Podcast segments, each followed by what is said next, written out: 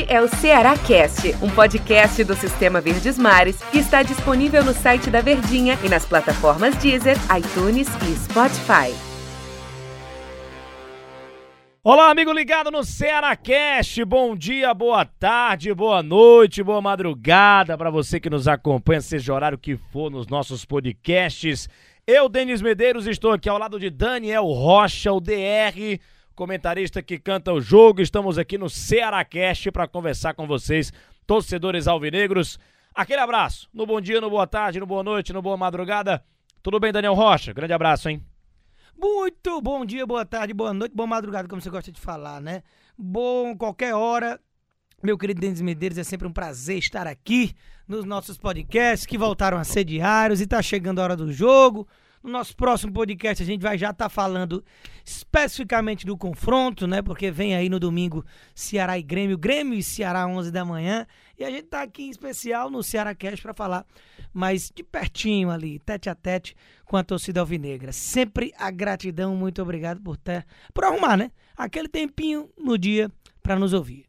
Pois é, e a gente vai falar especificamente no próximo episódio do jogo do Ceará contra a equipe do Grêmio pela manhã, domingo de manhã, às 11 da manhã. A gente vai acompanhar esse jogo aqui na Verdinha com narração de Antero Neto. E vamos falar sobre o vozão, sobre o Ceará de Thiago Nunes, né? Porque ele teve aí 11 dias de trabalho, foi contratado com 15, há 15 dias atrás, há 15 dias, né? Porque atrás já é a A, né? Para deixar bem claro. Então, há 15 dias.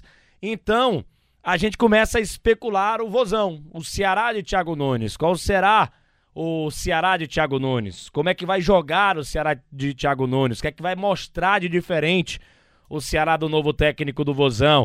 Uh, e qual os 11, a onzena, os titulares que ele vai colocar em campo? Dúvidas que a gente só vai saber no domingo às 10 da manhã, quando a escalação oficial do Ceará sair para a imprensa e para os torcedores. Mas são dúvidas que a gente dá para debater nesse episódio de hoje aqui do Ceará Cast, Daniel Rocha. Temos algumas dúvidas, tanto em relação ao o que de diferente o Ceará vai mostrar do Thiago Nunes e qual o time que vai entrar, é, os 11 titulares que vão jogar com a camisa do, do Vozão. Pois é, a gente não tem como saber aqui a fundo, né? A gente não acompanha treinamento, cada vez é mais distante, fica difícil analisar dia a dia o que, que tem de novidade, tudo mais, movimentações, o que está acontecendo. Mas a gente já tem aí, né, trazidas pelo Del Luiz algumas informações que não vai, não deve, né, não tem de ser a, aquele time que costumava entrar em campo com o Guto. Calma, não estou dizendo que vai ter mudanças espetaculares. Né? A base deve ser a mesma. O próprio Thiago falou que a ideia é um jogo que resgate de bom o que o time tem condições de oferecer e tinha perdido, com a manutenção daquilo que ainda estava muito sólido com o Guto, apesar de uma oscilação outra que é natural, mas era o sistema defensivo muito forte. Mas algumas mudanças pontuais devem acabar acontecendo sim, viu, Denis? Pois é, e a gente começa a especular. Vamos lá, Richard no gol. Ah, na direita deve ser o Gabriel Dias, né? Retornar. Acho que, acredito que ele não vá improvisar Fabinho nem nada, deve ser o Gabriel Dias. Na defesa, Messias Luiz Otávio, lateral esquerdo, Bruno Pacheco. Aí no meio de campo, eu jogaria com. Eu acredito que ele deve jogar, né? Eu acho que seria a melhor opção pro Ceará. Já que ele é um técnico, técnico que gosta de jogar pra frente. Fernando Sobral e o Pedro Nares, né? Aí você tem. Aí, aí que entra a grande dúvida. Lá na sei frente. se ele iria na Ares, né? Vamos por Tem um- partes. tem um- vamos lá, pros partes. Defesa não mexe, acho Vamos que é essa por mesmo, né? partes. É, mas, na verdade a vinda do Gabriel Dias é uma mexida, né? Não É. deixa de ser, porque apesar de, na minha visão, Gabriel ser o cara que tem a obrigação de ser o lateral desse time, porque foi o principal jogador para ser contratado para essa posição na temporada, que na minha visão também, o ouvinte que nos acompanha, que assiste no Globo Esporte, lê coluna no Diário, em tudo quanto é canto que nos, que nos acompanha, sabe que é, eu considero as opções do Ceará para a lateral direita muito precárias e foi uma espécie de negligência a posição quando até aos microfones o Jorge Macedo foi é, para defender e dizer que estavam satisfeitíssimos quando só não enxerga quem não quer que ficou abaixo ali as buscas no mercado e principalmente as peças trazidas para ocupar o lugar de um dos melhores laterais do campeonato do ano passado, que foi o Samuel Xavier. Mas enfim, depois de um período em baixa, de suspensão, de lesão, tudo isso do lado ruim, o Gabriel ainda não jogou mal o suficiente para dizer que está queimado. Ainda aposto no Gabriel e quando chega um bom lateral, é, quando chega um treinador novo, a tendência é que ele olhe para as peças que ele tem ali no papel principais, para depois no dia a dia ele ver quem é que não está rendendo em treino ou nos jogos acaba não respondendo. Então é natural e eu gosto dessa atitude de ir com o Gabriel Dias, se realmente assim for, né? Aí você tem na defesa Messias, Luiz Otávio, Bruno Pacheco aí no mexe, o goleiro Richard no mexe também. Volância, Daniel Rocha, Fernando Sobral e Pedro Nares ou não? Aí é que tá a questão, né? O Nares, ele é aquele cara que mais agrada nessa ideia que a gente se acostumou a ver do Thiago Nunes de um volante que tem qualidade na saída, que finaliza bem, gosta de fazer gol, chega bem à frente, tem qualidade no passe. Porém, o Nares ele tava tão meio que esquecidinho ali pelo Guto, né? O Guto estava utilizando muito bem, muito pouco o Nares.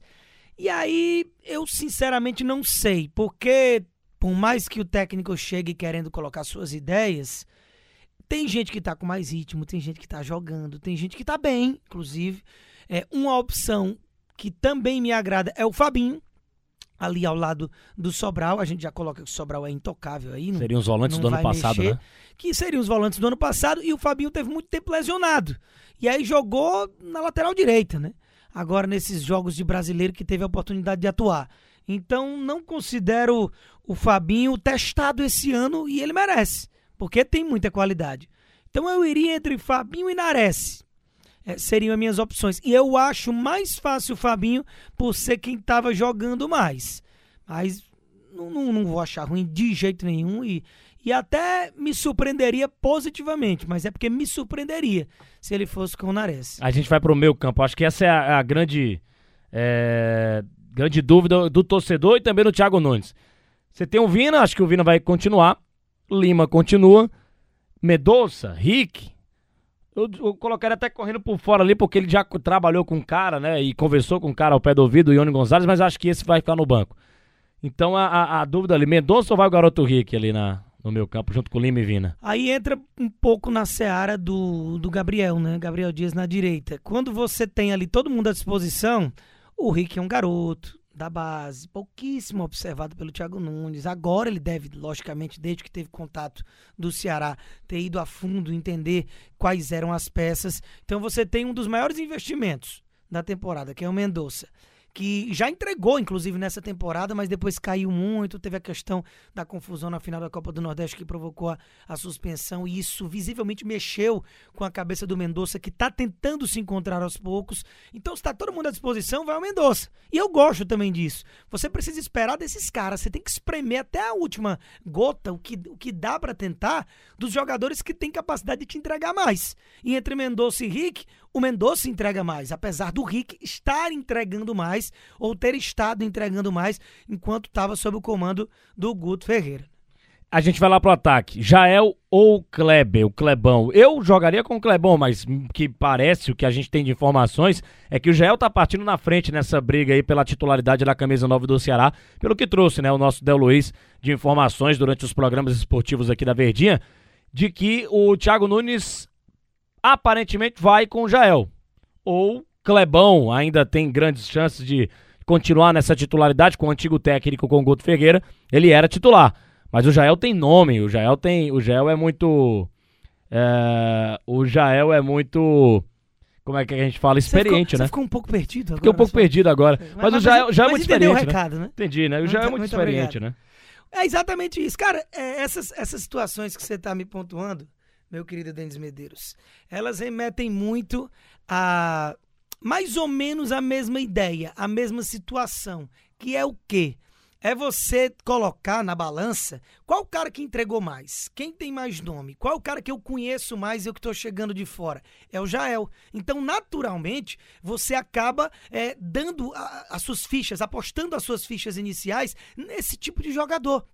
Então é natural, aí você salva e faz outro e vamos diversas opções. Então é Tá. natural que você acabe, quando você chega no clube, você vai investir em quem? Você vai apostar naquele cara que tem uma carreira mais consolidada, naquele cara que você já pode ter, inclusive, treinado em outros momentos, tem aquela questão da confiança. Então, entre Jael e Clebão, você acaba que tem uma diferença grande entre isso. O Guto não. O Guto, ele via no Kleber uma possibilidade de um jogador que, em pouco tempo, assim que o técnico chegou no meio à paralisação pra- da pandemia, um cara que foi o herói nas- na- naquele início do Guto Ferreira na Copa do Nordeste. Então, com isso, deu o título, fez gol em finais. Então, o Clebão, ele ganhou uma moral com o Guto. E essa moral foi perdurando pelo brasileiro, fez alguns gols importantes, mas é agora chegou no zero.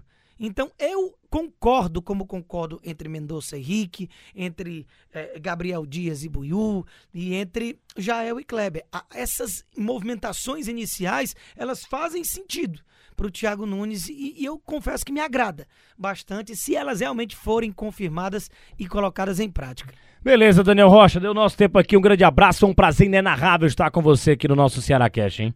Eu que agradeço, é sempre uma honra e até a próxima. Valeu, valeu, Daniel Rocha. Um grande abraço. Valeu você, torcedor Alvinegro. Até a próxima edição aqui do nosso Ceará Cast. Tchau, tchau.